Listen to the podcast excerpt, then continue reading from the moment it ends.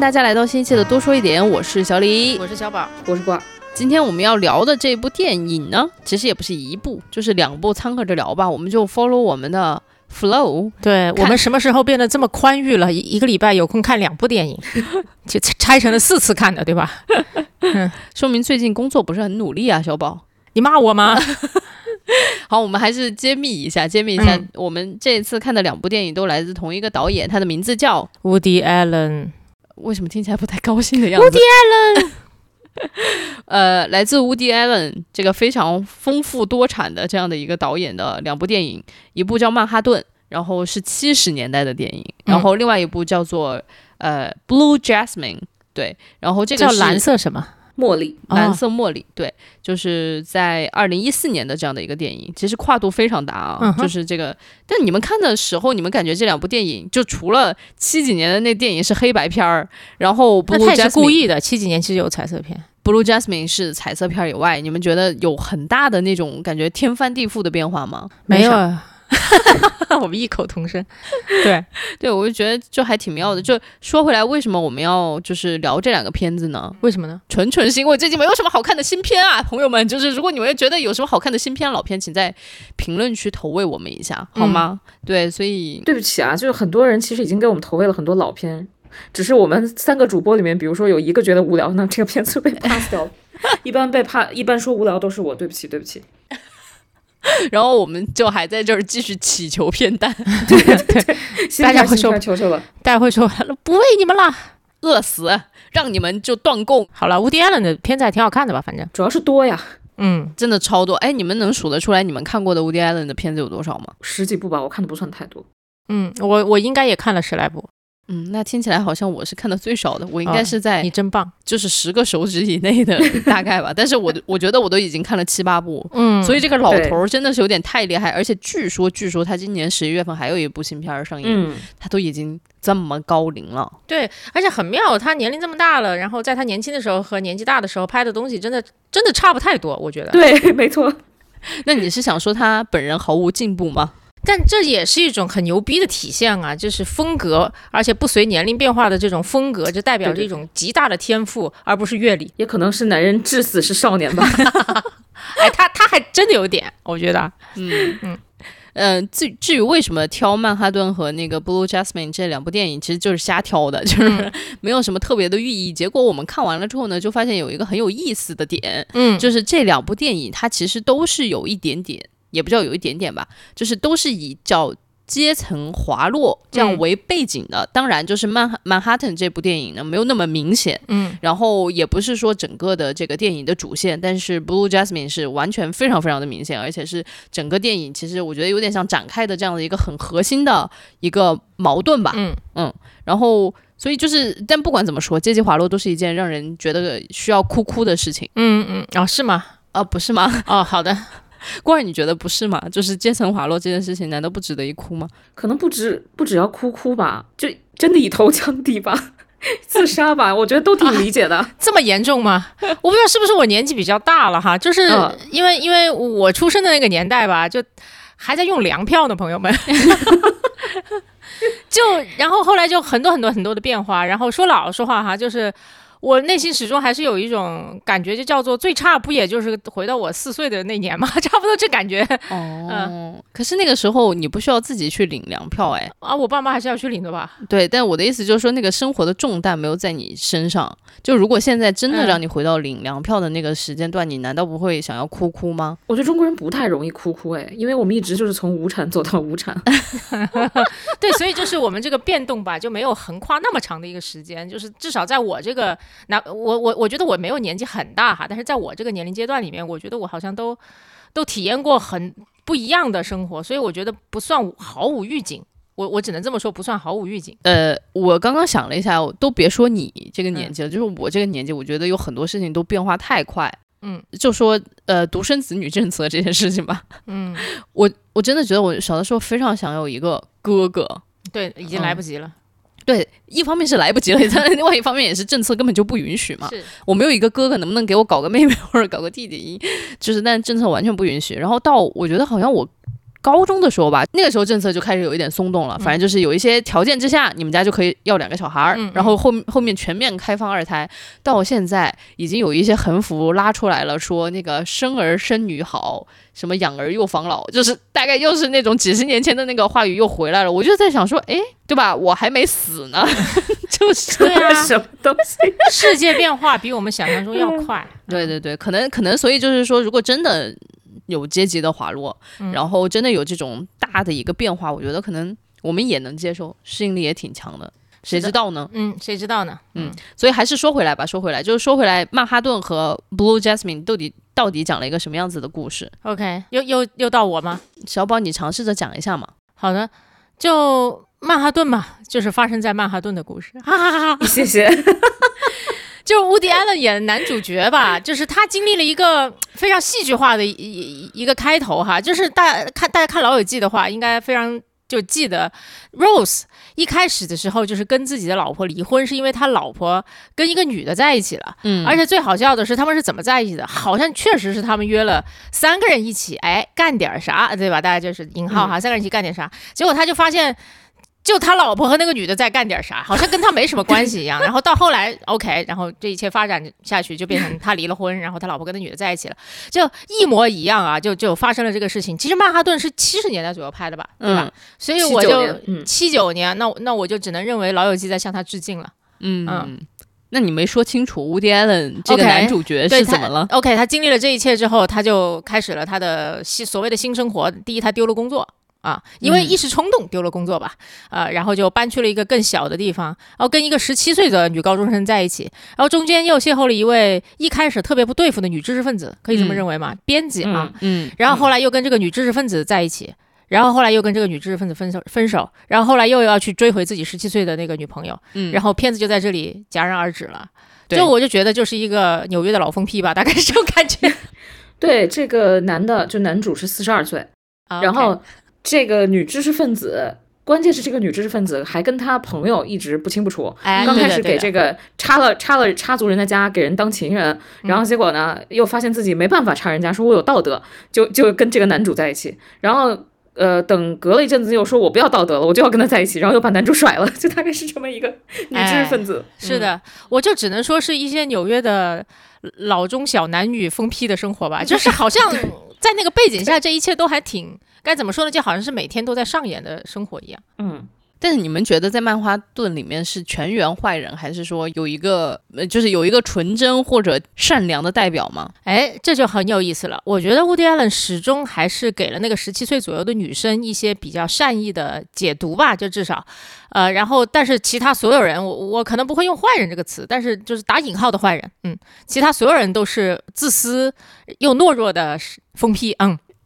普通人，普通人。普通人，对我就觉得、OK，你前期你跟乌迪艾伦离了婚，好的，那你干嘛要写本书把所有的事情都爆出来呢？对，就是刚刚小宝这一段没有仔细的讲哈，就是你让我一句话讲故事，我就花了五句话讲完，现在你说我讲的不够完整，今天没有对你有一句话的要求哦。那是我误会了。你看，这就是巴甫洛夫的狗，大家发现了没有？啊怎么了？就是以前以前总是让小宝一句话讲清楚，然后但现在对他没有提出这个要求，他自己就对自己有这个要求。你是在骂我还是骂巴甫洛夫，还是在骂狗？Anyway，就是稍微跟大家补充一下这个背景，就是 Woody Allen 他在这个曼哈顿里面，他叫 ASEC 然后他的老婆呢，其实是梅姨。我的妈呀，年轻的时候的梅姨也太美了，我就是整个人就是啊，就是已经神魂颠倒了。Anyways，然后就是梅姨跟他离婚了之后呢，就是要写一本书，就把他们的闺房那些姓氏全部都要写出来，然后还要把 Woody Allen 说什么企图开车撞死他现在这个女朋友嗯的这些事迹全部都剖出来。就是你就说说哪个成年人能经得住？这样子的摧残，对吧？而且他是一个算是知识分子圈里面的小有名声的人。嗯然后这个女的呢，不但写了书，还要卖版权去拍电影。对，就是。哎呦！笑死了。但是我就觉得吴天伦，我不知道他是真的是懦弱还是好脾气啊。如果我的前妻要干这种事情，我就直接要去把他家砸了。但是每一次所以他就过去吵啊，他不叫吵吧，他只是就是吵起来了。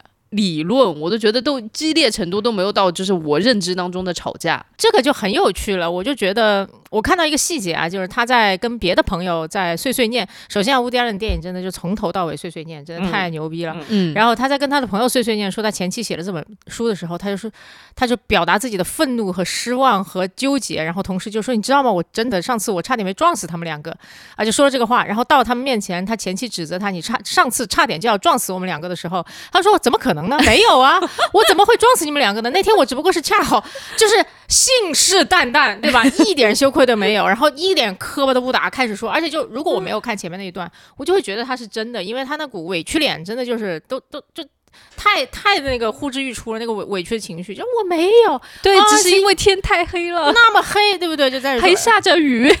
所以我就觉得说很有意思，我就觉得乌迪艾伦就是在拍他自己，嗯，一个碎碎念的，然后自私的、懦弱的，然后呃扯谎不打草稿的疯批，哎，嗯而且他非常知道自己的人设哦。哎他当时对那两个，嗯对他那他对那两个女的说的是：“我是那种人吗？你们了解我的，我怎么可能干出这种事？”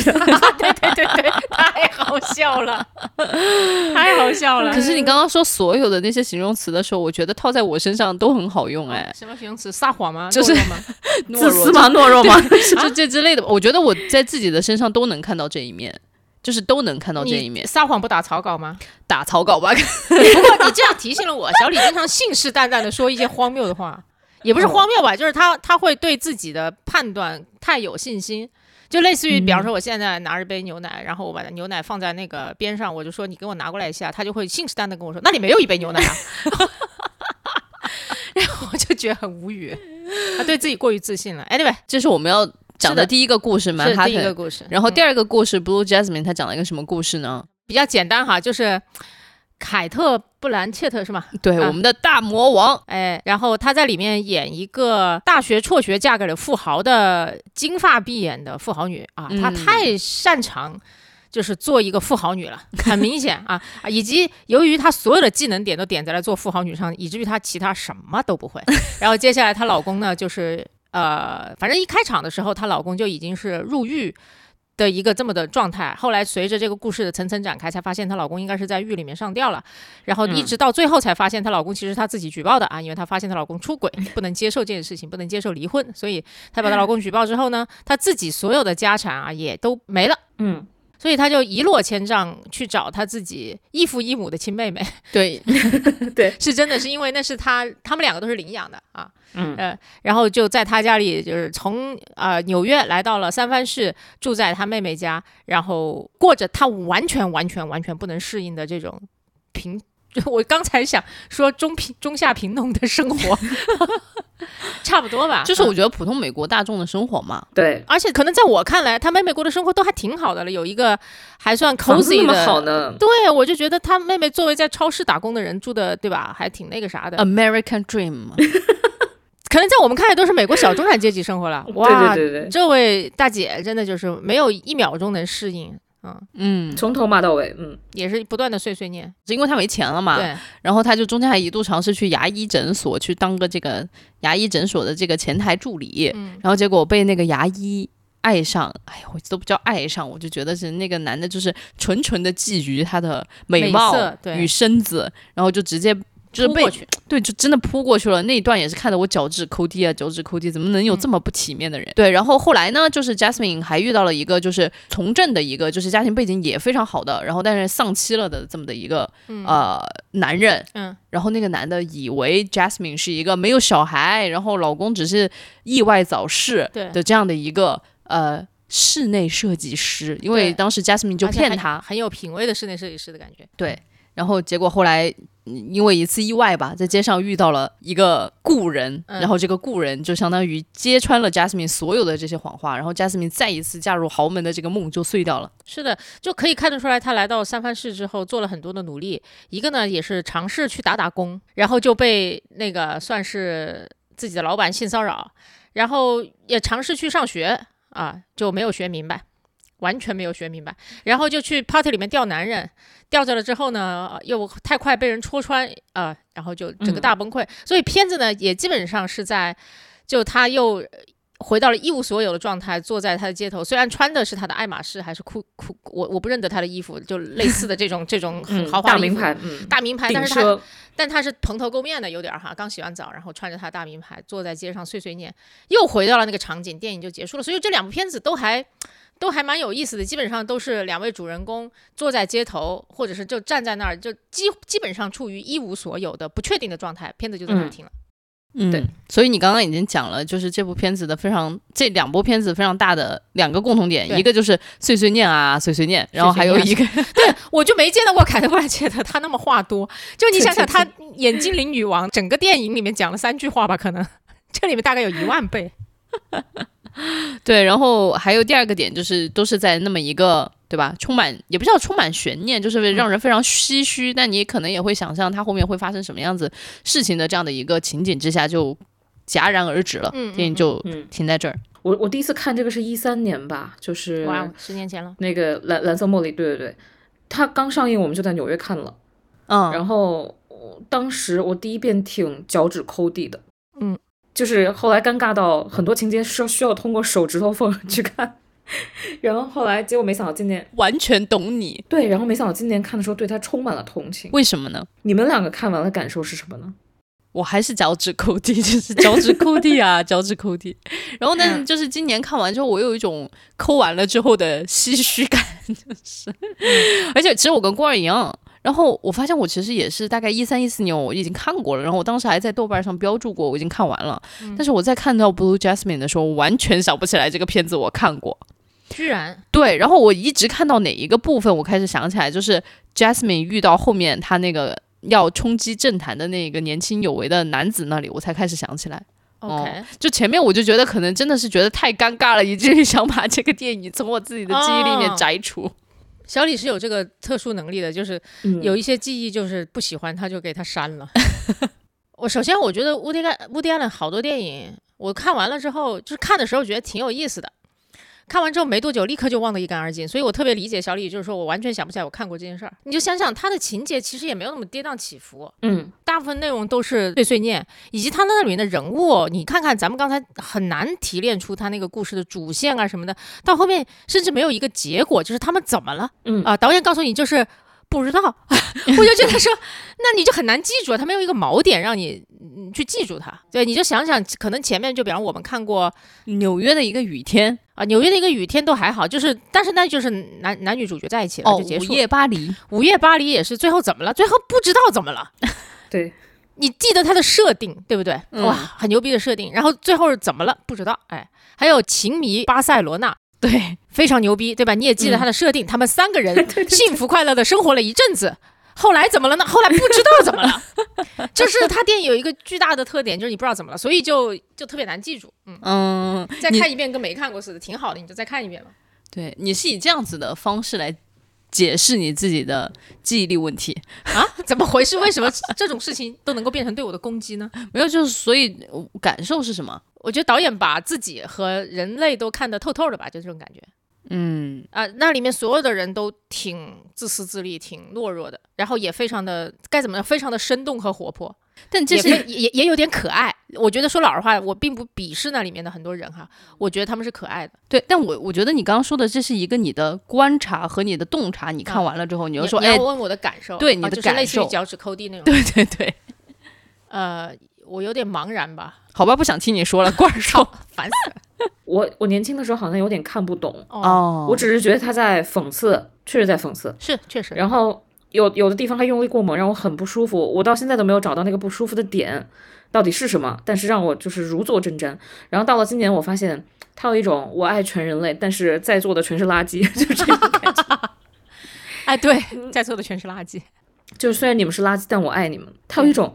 他自己也有一种自恋，这个在曼哈顿里，其实他塑造人物身上，然后包括 Jasmine 身上，你也能看到，他的主角全部都非常自恋。对嗯，就这种自恋到什么程度？自恋到你能在他身上看到一种纯情。哎，这个你这个我们可以放到后面讨论，就是忍不住可爱起。来了。对，对对对对对，就是傻的可爱又可怜，就这种感觉。就是那那那你们觉得祥林嫂是不是挺纯情的？就我觉得，不行，如果电影拍出来，我应该会很烦她。就 Jasmine 不就是曼哈顿祥林嫂吗？对，上东区的祥林嫂。嗯对，我我不知道二三年我在看的时候，我是不是因为年龄大了，然后你会觉得这个女人好可怜啊？嗯你说她做错了什么呢？就如果换了任何人在她的这个位置上，又美貌、肤白貌美，对吧？她除了没有把大学读完，从一个普通人或者说一个小康家庭的女孩。被拔得这么高，马上就会被这这种东西冲昏头，然后自然会虚荣，会虚伪，对吧？嗯，然后她，她只不过报复了一下自己频频出轨的丈夫，所以我说她是纯情可怜嘛。对嗯就我对她的同情，可能因为记住了两个细节，嗯一个是她的妹妹，她的妹妹其实一直想过上等人的生活，这个能看出来的。嗯，然后一直没有过上上等人的生活。为什么我觉得她妹妹特别有意思呢？就是她姐姐不是搬到三藩去跟她住了嘛，对然后她妹妹本来有一个肌肉男朋友，已经跟嗯前夫离婚了，前夫是个地中海啊，现在有个肌肉男朋友，嗯然后本来跟肌肉男朋友处的好好的，然后结果因为姐姐来了。啊，她看到姐姐身上虽然阶级滑落了，但是还是用的好东西啊，穿的很呃穿的也很好，然后珠光宝气，直到破产了还在用 LV 的旅行袋，还坐头等舱。嗯然后这个时候姐姐带他去了一个 party，她就说：“那我看看能不能找到更好的男人。”其实她是把姐姐那些话和那些行为全都记在心里的。嗯然后她立刻抛弃了肌肉男，本来说要结婚了，然后立刻抛弃肌肉男，跟一个巨丑的，但是一看就阶层要好很多的音响师鬼混在了一起。那个音响师是路易 C K 演的，我一看就不是个好人，就 然后发现音响师有家室以后，立刻又转头回去找了肌肉男。但这之前肌肉男找过他两回，他都跟就是他都说你不要让我丢脸，你好丢脸啊。嗯但是两个人和好如初，就像什么事情都没有发生过。然后这个时候他就说都赖我姐，我姐我姐王八蛋，我姐婊子，对吧？然后这个就是把把错误全都推到了呃 Jasmine 身上。然后还有他那个继子，他自己去了音像店以后，又把所有错误推给了这个 Jasmine，就是说我爸爸被捕都是你害的，嗯嗯我恨你，甚至恨过，就是甚至胜于恨我爸。然后我就觉得真的这个女的太惨了，嗯 所以我就产生了同情。对，对，嗯，我能理解，就是我我我确实也能理解，就是为什么我刚刚就在呃跟。郭二说：“我说我就先脚趾抠地，然后感到非常的唏嘘。就一方面就是觉得，哎呀，无敌看艾伦真的是把人看得非常透透的。就虽然他的所有的那种看透都是以一种嘲讽或者说一种幽默的这种外衣来、嗯来包包装装了一下，但是呈现出来就是，尤其是我今年看，我就觉得嗯把它呈现出来，就不管你是以什么样子的外衣包它，你都还是觉得非常的难以直视。然后我就认真的在想我自己那种难以直视的感觉，就是我到今年再看的时候，我都依旧像当年郭二看的时候一样，我就觉得有一些场面，我就是要从眼就是手指缝里面去看，我觉得哎呦太。就是太不堪了，太不堪了。嗯后来我在想这个事情，就是因为我觉得这是对自己的一种不确信。啊就是觉得也自己是有可能，没错，就是我觉得我自己也没有办法拍拍胸脯，就是说，哎呀，我绝对不是 one of the kind，就是我肯定就是一个就是能够把持住自己。就比如说，如果我是 Jasmine，有这样的一个橄榄枝抛过来，我可以进入上层社会，我可能会拒绝，或者说我发现我自己的老公，然后一直在洗钱，一直在做庞氏骗局的时候，我能够主动的离开他，就是。我就觉得我其实也没有办法拍拍胸脯说这件事情，嗯，所以我就觉得，哎呀，好难看啊，就感觉好像 Woody Allen 在某种程度上面也说中了我啊内心里面很阴暗的那一部分，嗯内心里面很不堪。我觉得其实我现在也不觉得那是叫不堪，就是不是像圣人的那一部分，是就是是没有人是圣人，没错。然后我就开始觉得，就是说我们。我至少我自己吧，怎么都会对自己有一种这么不切实际的期待？就是说你要期待自己是圣人吗？对，就是你要当一个 saint，就是你没有把这句话说出来，但是其实啊很多时候在道德评判的要求上面，你完完全全是以这样子的方式来评，就是来要求自己啊，真的啊，来看待自己的。就是那放松点吧，好不好？啊，对呀、所以啊 我就觉得，我就我我会觉得，就是比方说，乌迪·艾伦他在曼哈顿里面基本上演自己，然后他就演自己，就是这个女的拒绝了他，他转头去找另外一个女的，嗯，然后找那个女的，找另外一个女的时候，为了让那个女的留下来，他就可以张口说我爱你。对，但是看到他这样子，其实你也不没有特别生气，因为你就觉得他就是把这种人的胆小懦弱啊，非常人性的一面、自私的一面，就是就是用比较轻松和诙谐的方法呈现出来了吧？嗯这，就是人，对，所以我就是人，对，所以嗯我就觉得刚刚就。反观自己就觉得很好笑嘛，就是你啊其实是没有办法接受自己的人性的一面，你对自己的要求竟然是神性的在要求自己，你不觉得很荒谬吗？就是小李非常的古典，我就这么说吧。嗯，我呢就比较后现代，哎，不，小李不是古典就是傻逼，古典古典。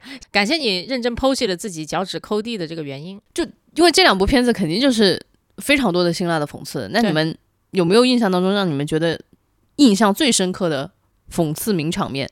哦，好多啊！嗯，我觉得最大的讽刺是在曼哈顿里，Woody Allen 在美术馆，他跟自己的小女朋友，然后在美术馆遇到了自己的朋友和朋友的情人，啊，他们嗯四个就聊了一会儿，然后那个 Woody Allen 就开始说，哇哦，那个艺术品怎么怎么样，我记不得了哈，我也不是个知识分子，对于他们那些术语真的是记不清楚。总之那感觉呢，我想想啊，就是就是哇塞，这幅张大千。真的是他历史上最好的作品啊！然后那个女的张凯就说：“这算什么？张大千就是这这个作品也不咋地，张大千这个人也不咋地。”然后乌迪亚伦就就凝固了，就因为就是哪有这么聊天的嘛，对吧？啊，就像吃饭的时候说：“我靠，这牛排太好吃了。”然后人家说傻逼，就然后接下来乌迪亚伦又说了另外一个东西，然后女的又说那个也不行。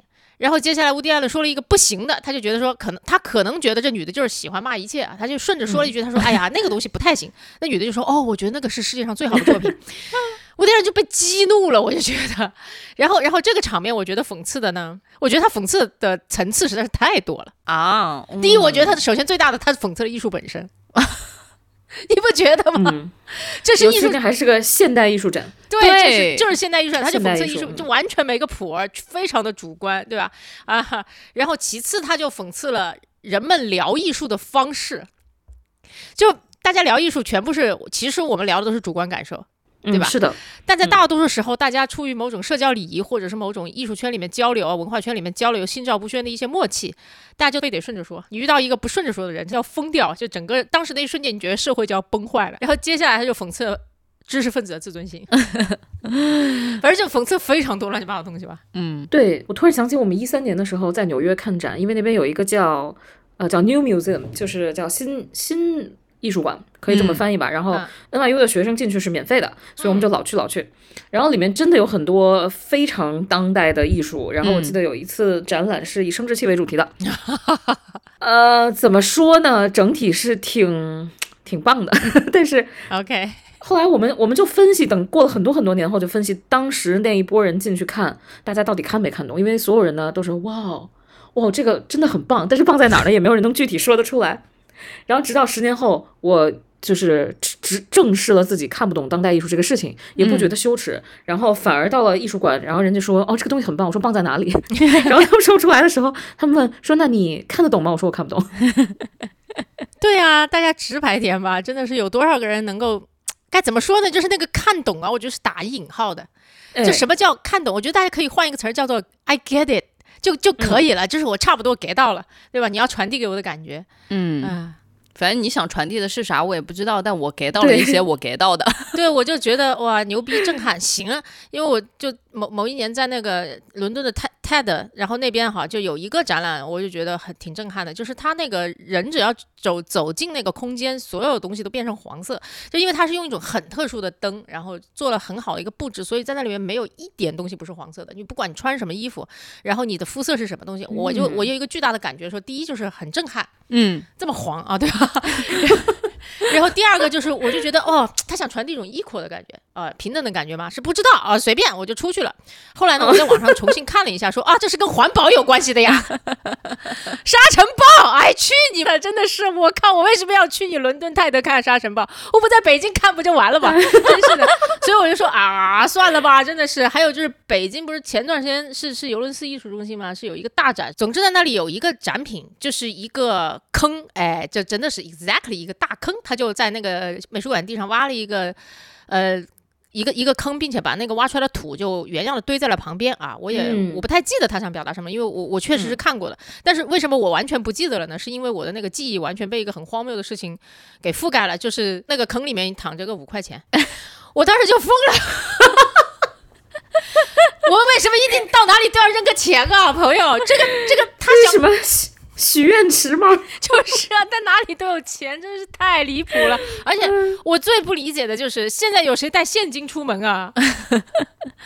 然。后就真的是要很刻意的把那个钱丢进去才行啊。反正就是对，然后所以艺术嘛，真的就是嗯，嗯，你们两个都讲了你们的一些亲身经历，就是勾起了我已经死去的观看 当代艺术的一个经历，就是在巴黎也有一个就是专门做当代艺术、现代艺术的这样的一个展的一个 museum，叫 Ballet de Tokyo，就叫东京宫。啊，嗯，然后长期门口排长队，然后一些最牛逼的什么 contemporary art 都很、啊那种艺术家都很想在那里有一个自己的个展，么叫 contemporary art？就是当代艺术。哦，哦好的，好的，然后呢，我当时非常非常有幸看到了一个大家可能都耳熟能详的这样的一个艺术家，叫 Harry Kell，呃 Harry Kels，就是那个同性恋艺术家画小人儿的那个。嗯嗯嗯嗯，然后他的大展，它里面就做了很多的装置艺术，其中有一个巨大的勃起的，上面还有很多那种刺，但是他画的很可爱的那种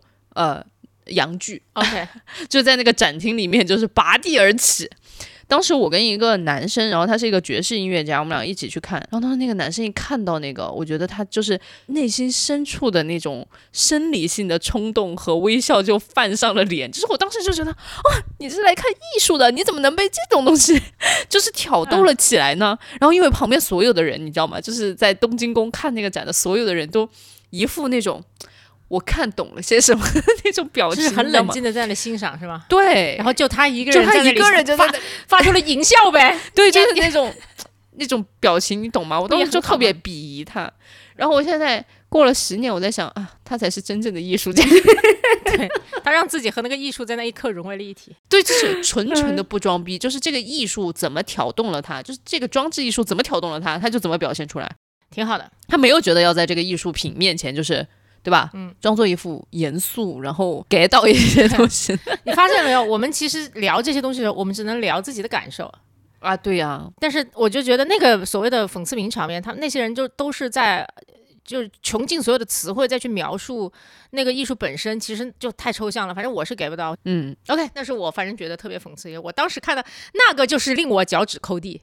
哎，我我可能唯一脚趾抠地就那个场景，因为我一时半会儿想不到，如果有人这么跟我说话，我我是打死他还是打死他还是打死他比较好。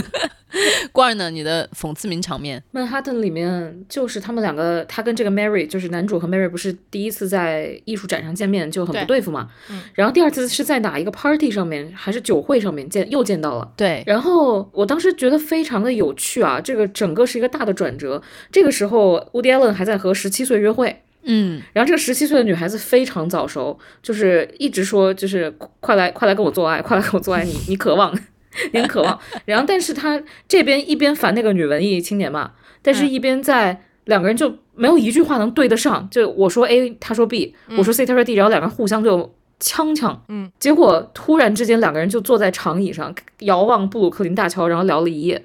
嗯，我当时觉得这个男的一定是爱上了她，嗯。嗯嗯，然后我当时就觉得太讽刺了。哎，仔细说说，讽刺在哪儿？你觉得？你看，第一，这个女的是 Yale 的情人，然后这个这个男的，这个 Woody Allen 一直标榜自己就是那种道德感非常强，他对情人这个事情是非常不耻的。嗯他就说：“Yale，你看你跟你老婆都这么多年了，我觉得你们一直很美满，你怎么可以找情人呢？”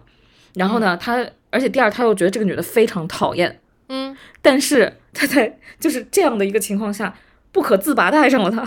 哎，就这种，他把布伦布伦这个东西推到了极致，然嗯后那边他还关键他还跟那个十七岁的女孩子在恋爱中，嗯，就是 buff buff buff 三个 buff 在了一起。对，但我想一想，你说这种在现实生活当中是不是其实挺常见的？然后大家只是都不敢把这个东西拍出来，或者说不敢把这个东西就是都不说拍出来了，就是拿出来讲都不敢讲。对，我觉得现实中大家不敢拿出来讲拍呢，主要是拍不了像乌迪艾伦那么好。对我觉得每一个层次都非常常见。第一个层次就是找了一个比自己小超级多，甚至没有成年的女孩子恋爱，哎，还还做爱了，对吧？对对然后，但是实际上心中对他是有，我觉得是有轻蔑的。对，他在我心里是一个孩子，嗯我可以就可以让我呃各种蹂躏、各种各种掌控。他其实对对这个女孩是有掌控欲的，他觉得她是一个小孩儿。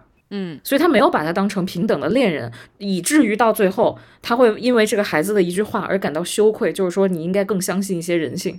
嗯他这个时候才知道人家是是一个非常成熟的人，比他成熟。哎，对对对。然后这是第一个层次，第二个层次就是爱上自己哥好们儿朋友情人，对，爱上对，甚至都不是哥们儿的老婆，是哥们儿的情人，太牛逼了。，对对，这个也是一个，这也是不伦，就是两重不伦。然后第三个就是嘴上明明说着讨厌的女的，然后其实心里爱的死去活来。反正这三层我都觉得哇，然后在一个场景里体现出来，真的太微妙了。嗯，他们两个坐在长椅上一直到天亮的那个镜头，是不是特别经典？就那就是最经典的，当大家都说就是好像去那边玩，好像非得就在那个长椅上坐一下。而且后来好多电影都在重现，我不知道他是不是第一个这样子拍的人，反正就好多电影要拍两个人在纽约。然后聊得特别开心，就非得在那个长椅上面看布鲁克林大桥到天亮。想起来就是，如果你没有前因没有后果，就仅仅只是看那一张照片的话，你还觉得挺浪漫的。然后，但是你想那张照片后面其实有刚刚官儿说的三重的这种 buff 在里面，三重尴尬，嗯，你就觉得很好笑。曼哈顿其实比 Blue Jasmine 要辛辣。Blue Jasmine 我觉得是不是因为就是其实老头子年纪也上来了之后，他对。人就有更多的一些，我也不知道，就是一些人性的关怀，还是说收着点，收着点，大家也都不太容易的那种感觉。我会觉得，就是老头子，我们为什么要叫他老头子？就是 Woody Allen 很多片子其实都是在翻来覆去的拍他自己的故事，但是拍 Blue Jasmine 就不是他自己的故事。呃，我就如果如果哈，就是只是一个假设哈，乌迪安是一个我的朋友的话，毫无疑问，他我都能看得出来，大部分时候在讲自己，他非常自恋，对吧？ego 极大。说到这儿，我就想起来，前段时间跟一个朋友吐槽了自己一个导演朋友啊，就是我那个朋友呢，就是他自己在新冠的时候，又在离婚的时候，然后以及打疫苗过敏的时候，就觉得自己快死了，然后给我那个导演朋友打电话，因为他实在找不到别人了。然后那个导演朋友在听他说了两句话之后，就开始说自己的事儿，嗯，就是就开始说，哎，我那电影啊，我跟你说，我操，牛逼了。我的 idea，然后他就要杀人，就冲电话大吼。我的朋友是个特别体面的人，冲电话大吼，他说：“他妈的，听老子说一句话会死嘛？”大概就这种。然后我我我反正就说到这儿了，我就想起来了，就是好多搞创作的人就是 ego 特别大，也非常自恋，这个我能都能够理解哈。就是乌迪·安伦也是，他大部分电影都是在。翻来覆去的拍他自己身上的某个片段，嗯，但是 Blue Jasmine 不是，他拍的可能是他一个朋友，因为纽约这种朋友可多了，对不对？哇，特别有钱，然后哎，一瞬间从那个云霄落到了谷底，嗯，哎，不过刚刚小宝说的那个，就是说 Woody Allen 或者说你的导演朋友就 ego 特别大，我觉得 Woody Allen 厉害就厉害在一个地方，就他明明知道他自己 ego 这么大，他还 ego 这么大。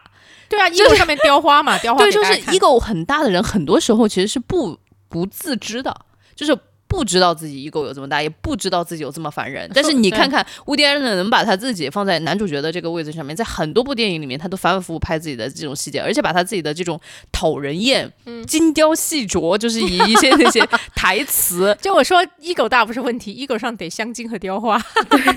这么说起来，我觉得讽刺辛辣的名场面对于我来说啊，就是两部电影综合起来最牛逼的都是他们的结尾。嗯嗯，就是你看看，就是呃，先是在曼哈顿里面，乌迪·艾伦扮演的这个男主角一开始完全没有把这个十七岁的女孩对他的一片真心放在眼里，甚至就是像刚刚郭二说的，他就是在蔑视这个女孩子。结果到最后的最后，他又因为自己被 Mary。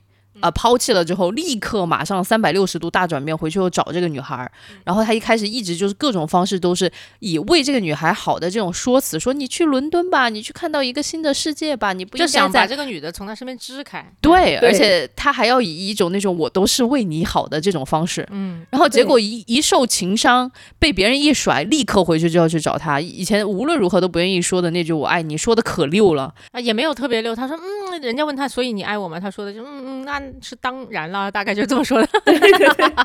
然后最后的最后，其实你发现这个十七岁的女孩给他上了一一堂非常重要的课。对，嗯，然后其实 Jasmine 也是一样的。到最后的最后，我当时一直都在想，到底是谁？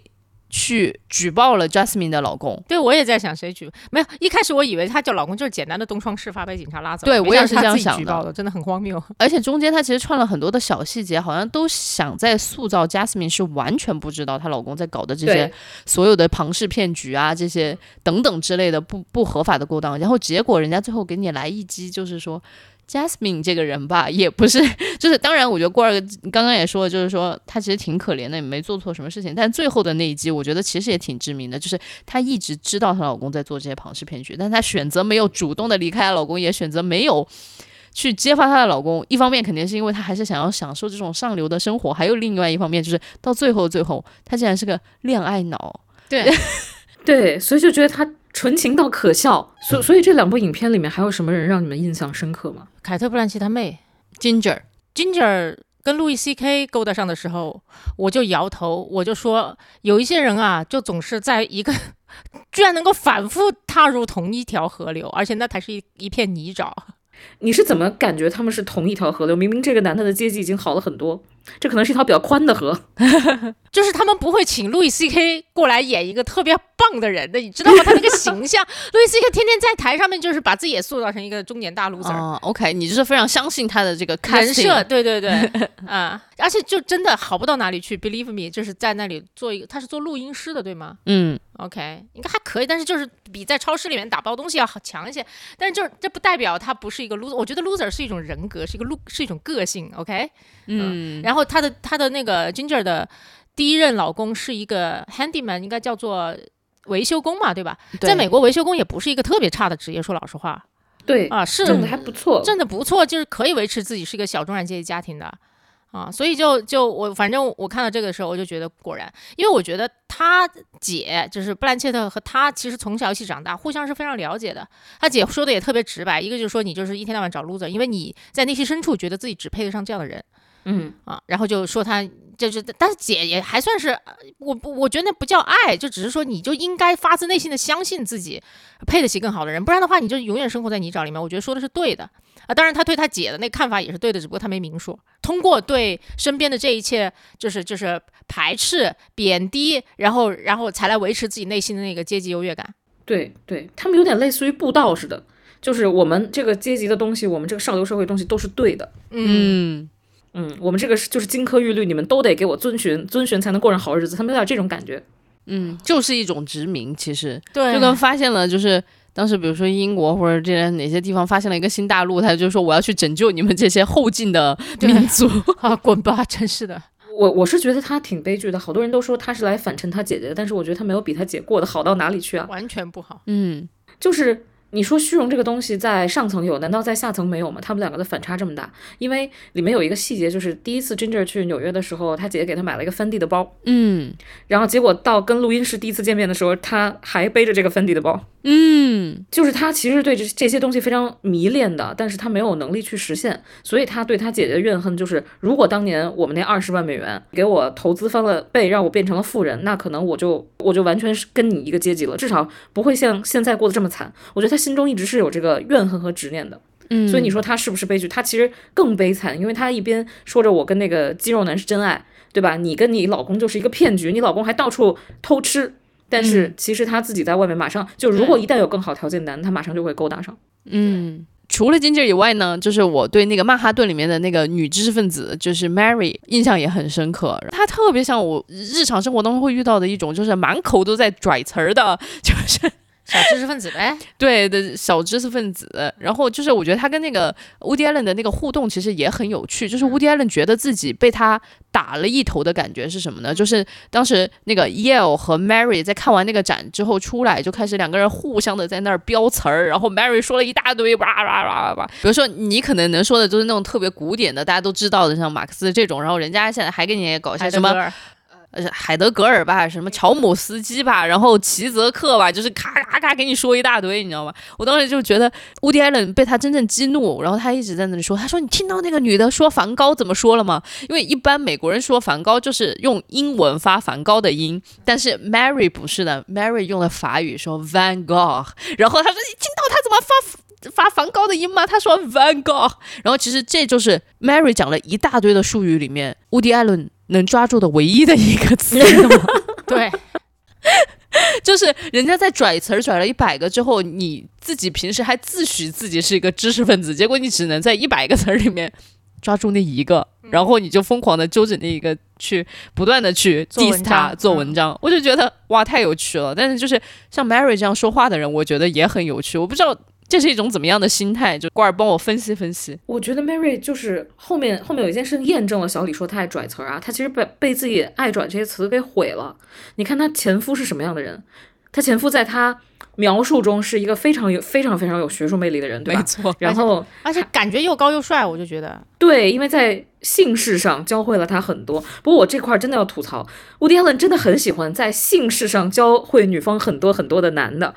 Blue Jasmine 里面那个 Jasmine 不是一上来在飞机上就跟那个老太太说，我的老公在姓氏上教会了我很多，然后这个女的也说我的老公在姓氏上教会我，我怎么回事啊？乌迪艾伦，你自己有在姓氏上教会？天天教别人东西吧？没有，就感觉他姓氏上好自卑啊！为什么要在？对啊，在姓通过姓氏教学是什么？怎么回事呢？哎呀，太好笑，就非要强调一下这个男的很有性魅力。然后结果呢，见到这个男的时候，就大家都大吃一惊，他是个小侏儒，并且还秃。嗯，对对对，又秃又丑又矮。然后但是这个 Mary 见到他前夫就是那种。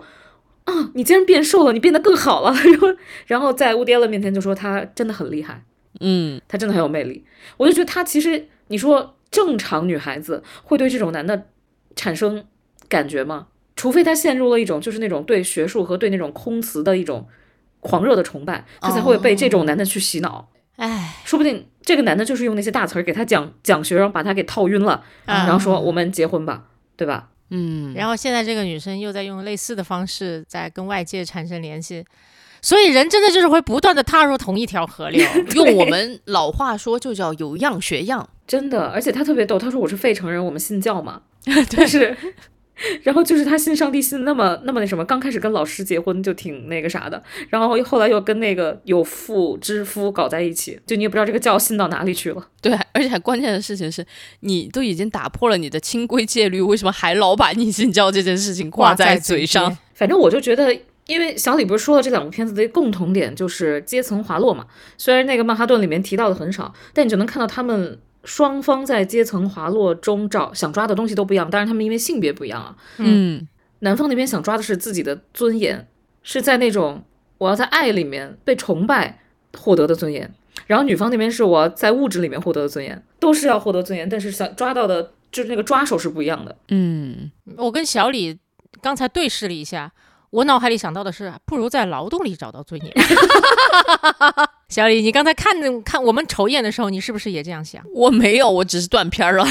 你为什么要说要在劳动里面找到尊严这件事？没有，我看了你一眼，我觉得以你这样的工作狂个性来讲，那不就是要在。对吧？工作中实现绝大部分自己的价值也好，尊严也好，掌控感也好，主要是因为其实我当时在大纲里面也写了，就是说我看到他们两个这种就是阶层滑落的时候，我其实内心是有非常大的一个 恐惧的，恐惧的，恐惧，就是我觉得这种不安全感。当然哈，我知道我们也都是一些无产者，就是也没有什么，就是你那点东西没有了也就没有了，有什么好恐惧的？嗯，我当然承认自己也没有什么东多少东西，但是我觉得恐惧不是来自于说你失去的多少，而是你看到像 Jasmine 那种，他的生活好像。固若金汤，你知道吗？就是在那种全身上下都穿顶奢，然后住那样子的房子，整个的生活方式是那个样子的。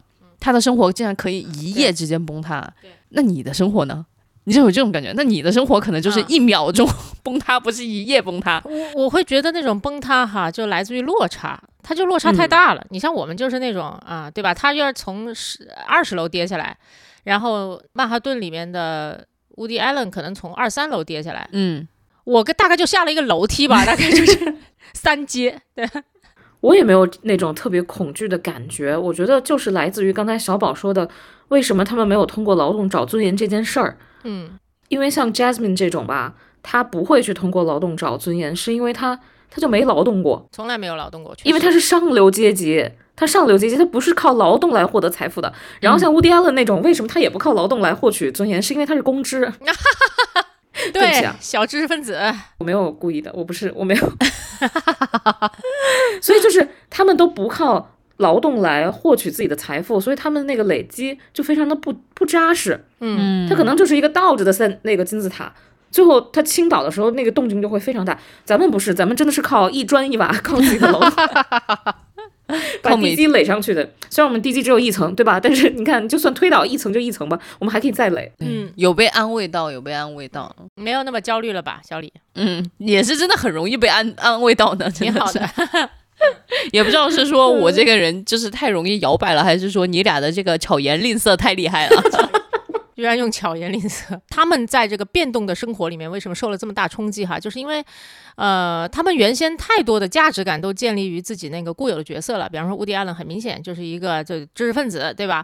他发自内心的相信自己会聊天儿，因为他在这个片子里面不断的向别的什么女的去吹嘘，我实在是太会聊天。首先，我觉得这种吹嘘只有他在吹嘘的时候才显得不傻逼，其他任何一个人说，哎，你知道吗？我真的是太会聊天，我是闭嘴。对，而且他抽烟说抽他抽着烟还问自己的十七岁。岁小女朋友说我，就我虽然不不吸烟哈，但是我这样叼着烟很帅，人家都说我帅，我帅不帅？十七岁小女孩说帅，然后我觉得就挺无语的，也只有这种哆里哆嗦、碎碎念的老家伙这么说才不招人烦。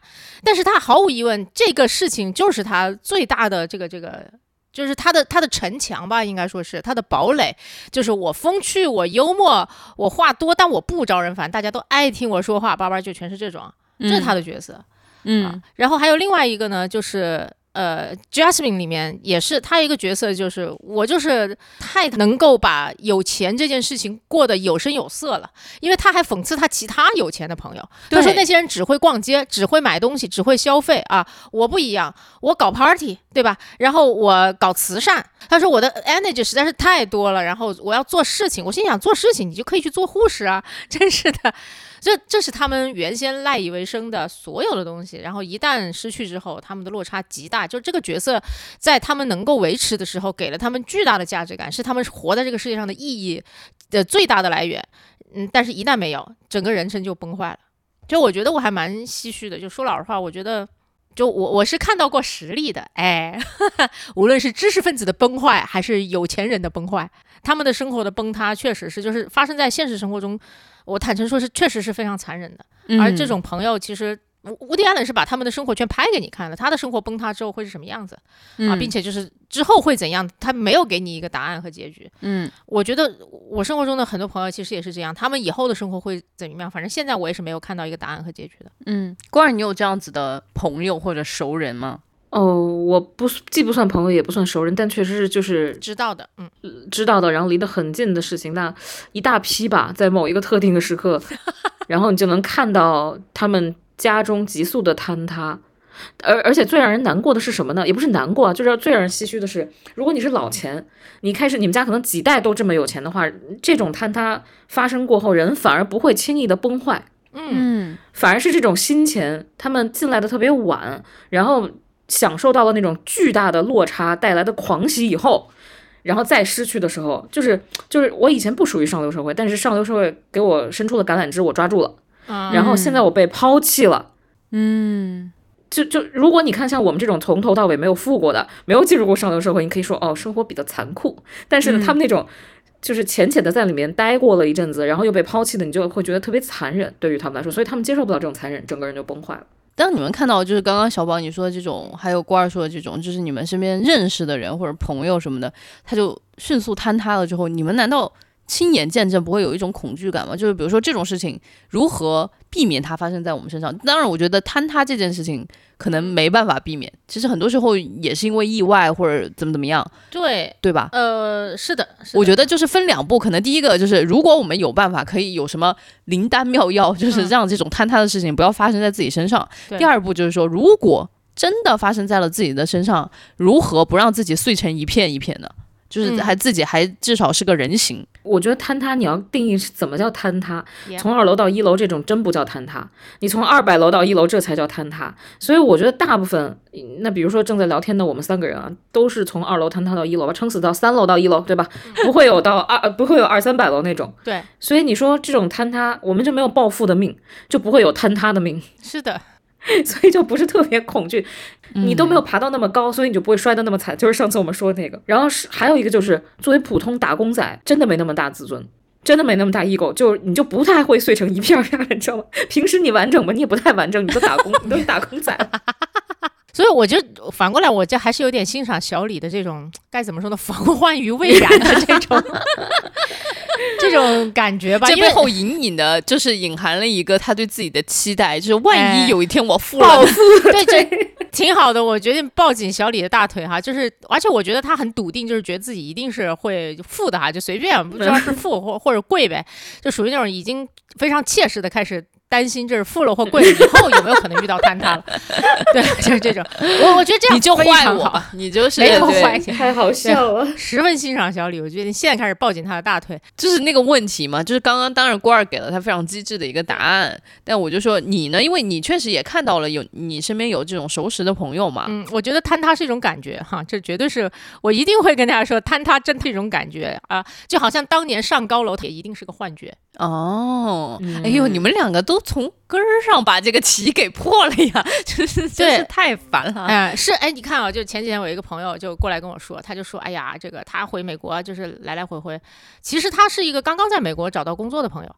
啊，我觉得不错哈，就挺好的，我们都就恭喜他，并且就是说，哎，相约什么时候找来玩玩去，这样我们就有地方住了，耶。然后他就说，他就是呃，无论如何都只能够，他他说的真的原话好像是只能够买商务舱回国往返啊，这这没啥哈，就他腰不好，我给他介绍了康复师啊什么的，嗯那他就说我无论如何，就我真的只能够做商务舱往返哈，就是大不了少买几件衣服这种。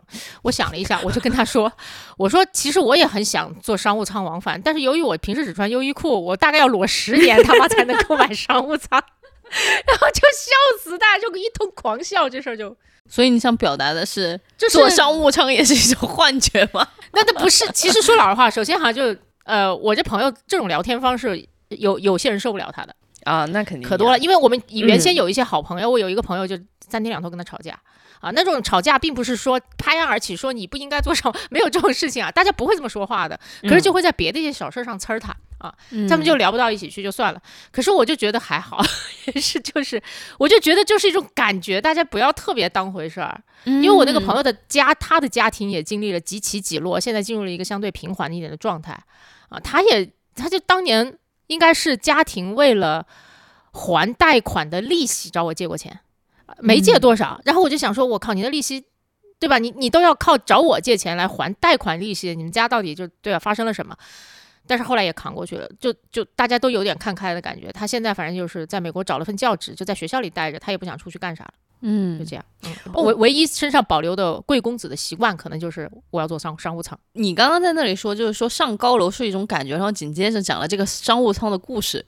我的理解是说，当别人说他要去美国往返坐商务舱的时候，你也不要太当回事儿，就是嗯你也要就是觉得就是平常心嘛，你无非就是幻影移形从北京到了美国，怎么去的不重要，就是不要那么在意那个商务舱那三个字它所背后代表的所有的那些意意义，它无非就是一个交通对，工具对。你就当它是商务舱就好了。对你不要就觉得说哇塞，就是有很大的象征意义啊什么的，我觉得就还好。我会觉得就是阶层不一样，这就是一个事实呀。嗯我我不是去机智的去消解这个东西，它就是存在的。嗯，嗯，那比大家都在一个办公室里工作，你会发现大家阶级就是不一样。甚至你在一个大的家庭中，你会发现，哎，这家和那家阶级差距真的非常大。那你能怎么办呢？你就去接受它吧。如果你够不到更上面的阶级的时候，你只能接受说，哦，我我在一个，我就在我这个阶级，然后这个阶级现在固化了。然后呢，你不能去死吧，对吧？对，就是我不太会去想，没有发生在我身上的事情是哪一天我阶级跃升了，我掉下来怎么办？我不太会，呃，那我那我现在已经就是掉下来的状态嘛。你这么想是不是会开心很多呀？哎，其实这些都挺主观的，我我真心觉得都挺主观的。对，阶级也是，就是我觉得阶级在整个社会的层层面，从统计学的角度来讲，社会学的角度来讲，当然是客观存在的。但是对于个人来讲，你其实是可以不被这些角色，不被你的这个这个这个某个术语哈，不被你所在的这个阶级的身份所束缚的，你还是有你的自由意志的，就就活开心点，朋友，对吧？就你这么说呢，我就想起来，就是当年我们在就是国外念书的时候，就是后来就是大家真的在一起念了好多年的书了之后，你才发现，我班里面的一个男孩子，他其实是 LV 的那个什么什么总裁的什么什么什么什么什么什么。啊，就是大概就是就是，但他嗯。你完全看不出来，就平时他背的那个书包，就是我们背的那个书包，然后到了学校或者在地铁上，他就咵一下就把他那个书包就扔地上，因为就我也不知道为什么，反正法国人很喜欢把包扔地上，以至于我现在都还有这样一个非常糟糕的习惯，就到了北京地铁，然后也是包一下扔地上，夹在两腿之间啊，然后那不然放哪儿？又不能放在别人的腿上。你没有发现，就大家都很喜欢背在自己的肩上嘛，就是不会把它、不会把它放下来。哦，嗯就是嗯我觉得这是我们这边的这样的一个习惯，或者你觉得地上脏或者怎么样，但是在法国就是大家根本不在意这件事情，就是一下子就把包给卸在地上，然后他也自己打工。对，你就发现哦，你跟他一起念了很多年书之后，你会发现，哎，他完全不属于你这个阶层，但他还在跟你干其实一样的事情。对你说的那个呢，就很有趣。他是一个他自己没有给任何人带来这种阶级感的一个人。嗯啊我我我想说的就是，能遇到这样子的朋友或者同学，其实也挺好。嗯，但如果你不幸遇到了一个阶级感巨重无比的人，你可以当他是空气，好吗，朋友？It's totally fine。这么说来，我们同学跟你的同学正好相反。我同学就是家境平平无奇，但是打扮啊，然后穿着举止特别像那种有产阶级的人，就非常好像。你在 NYU 的教室里分不出谁穷谁富，哎，所有人穿的都是，比如说当年那个 Ferragamo 的鞋，然后就是我那个那个年代流行嘛，然后或者 RV 的鞋、Chanel 的包，然后可能大家就三件套，大家都穿成这样来学校。都穿成这样，校服嘛，你们学校的。就大概就是，比如说做 presentation 这一天，然后所有人穿的鞋都是一个牌子的，嗯，然后背的包都是一个牌子，穿的西装都是一个牌子的，穿的小黑裙都是一个牌子，非常非常好笑。你也看不出谁穷谁富，但你知道里面有人是打肿脸充胖子，嗯有些人是真的把它当优衣库买的。嗯嗯我我没有买同样的东西，因为确实嫌贵。嗯嗯因为因为你知道这个东西，你天天穿，如果穿一个牌子，大家就会知道你果然是打肿脸充胖子。对，你就 只有那几件。对，所以我就干脆穿了 T 恤去，就是在做 presentation 的时候穿了裤子和 T 恤和西装，然后还有匡威，然后大家问你为什么穿成这样，我说因为我很酷啊，然后就是果然啊你就是班里唯一那一个，就巧妙的化解掉了这种尴尬。这是叫什么？退出这种游戏机制。对，你就退出这个游戏就好了。然后结果我发现其实也没啥嘛，就是没啥，你退出一下试试，你就知道一点事情都没有了。所以我就觉得看 Woody Allen 的电影吧，就是就真的不能只看一部，就大家就是多看那么几部之后，你就会发现这个老头子吧，他真的就是有点他自己非常套路吗？不是，我就觉得他在他这一生当中，他真的有很多的执念，嗯就是比如说他就是对这种小知识分子的这种蔑视，包括他自己对这种 ego 很大的人的那种蔑视，但实际上那就看到他自己。对他不讨他不招人讨厌，是因为那全是他自己。对，然后他又把他自己就是相当于剖出来，掰成一块儿一块儿的，分在很多个小的很多个人物上面，然后把这些所有的人物都蔑视一遍，然后你就会在想，哎，这老头子他怎么看他自己呢？嗯对我就我我就会经常会在想这个问题。对，所以前段时间就是有一个朋友就记就是出版了那个毫无意义，也就是 Woody Allen 他自己的一部就是自传吧，然后嗯，他的自传叫 Meaningless，是他会写得出来的东西。对，所以我就觉得就是。好像他就把他这所有的这些探讨都盖了一个戳儿一样，嗯，就是他探讨就是比如说小知识分子，探讨这种阶层的滑落，然后探探讨大家这种就是转所谓的爱情，所谓的爱情，爱情呼叫转移，对吧？对，而且他真的拍了好多好多部这些片子，你会他发现他翻来覆去的讲，然后最后他盖了一个戳儿，就叫都没有意义。然后他自己觉得这些都没有意义，然后我们今天还在这里花了一个多小时的时间在津津乐道他的两部片子，他拍出来了之后，然后我们又把他这些毫无意义的破事再讨论了这么久，然后我就有一种被他隔空讽刺到了的感觉。可能我们的人生也都差不多吧，就是毫无意义，但是也要不停的碎碎念下去。不过你也能看到 Woody Allen 老了，真的，比如尤其是从那个纽约的一个雨天里面，你你看他选演员，就是让谁来演自己这个事情，就能发现他老了。他开始找，他以前就是自己出镜嘛，嗯，然后也又矮又瘦，然后苍白的这种小知识分子，哎，就到纽约一一个雨天，他用了一个美少年来演自己，嗯，而且不再强调性能力这个事情了，你就想，哎 哦，原来还是有了一些微妙的变化。所以就很期待他今年十一月份的这个片子，你就想看看，哎，男主到底是会变成什么样子？哈，对嗯对，对，哎，就真的，我就觉得还挺有意思的，就是有一个这样子的导演，他一直在拍，一直在拍，然后你就可以看到他，拍纽约。对，虽然 Blue Jasmine 是发生在三藩市的事情，但这个女的嗯其实就是从纽约来的，她身上就是逃不过的全是纽约，纽约，纽约。虽然她也拍过《午夜巴黎》，但是你完完全全可以感受得到她对纽约的爱是几嗯百倍于她对巴黎的爱，对，觉得她拍那个《午夜巴黎》，就在一定程度上讽刺了一些，就是一天到晚那些可能在她身边说巴黎更好的人。她讽刺了两件事吧，一件事情就是不断的在她身边说巴黎好的人，还有不断的在她身边说旧时光就是比现在对，更好的三十年代更好的人。对，总之你能从他上百部的片子里看到他的一生的变化。啊，对，我不知道你们小时候有没有看过买过那种书啊，就是一每一本儿的书籍最后可能排在一起会是一幅图。因为小时候我买过一个百科全书，就是儿童百科全书，然后书籍它都是你你看每一本上面都是有有一些画，然后最后拼出来它可能是一个动物的那个动物的图。嗯，我我我看 Woody Allen 的电影就有这种感觉，就是你把他一百部片子可能摆在一起看，你就发现哦里面躺着一个 Woody Allen。好的，那最后就是受小李的委托，呼吁大家多去看一看这个 Woody Allen 这位有争议的大导演，然后但是非常可爱的作品，好吗？让我们期待一下九月二十七号会在法国上映的《偶遇》，应该是 Woody Allen 的封山之作，选在了法国封山哦。那他还是有一点爱巴黎的。法国又不等于巴黎，你这个人真的 stereotype 很重哎。影片故事以当代巴黎为背景，下一个投降。好的，那我们这一期就到这里了，朋友们。好，谢谢大家。谢谢大家，下期见，拜拜拜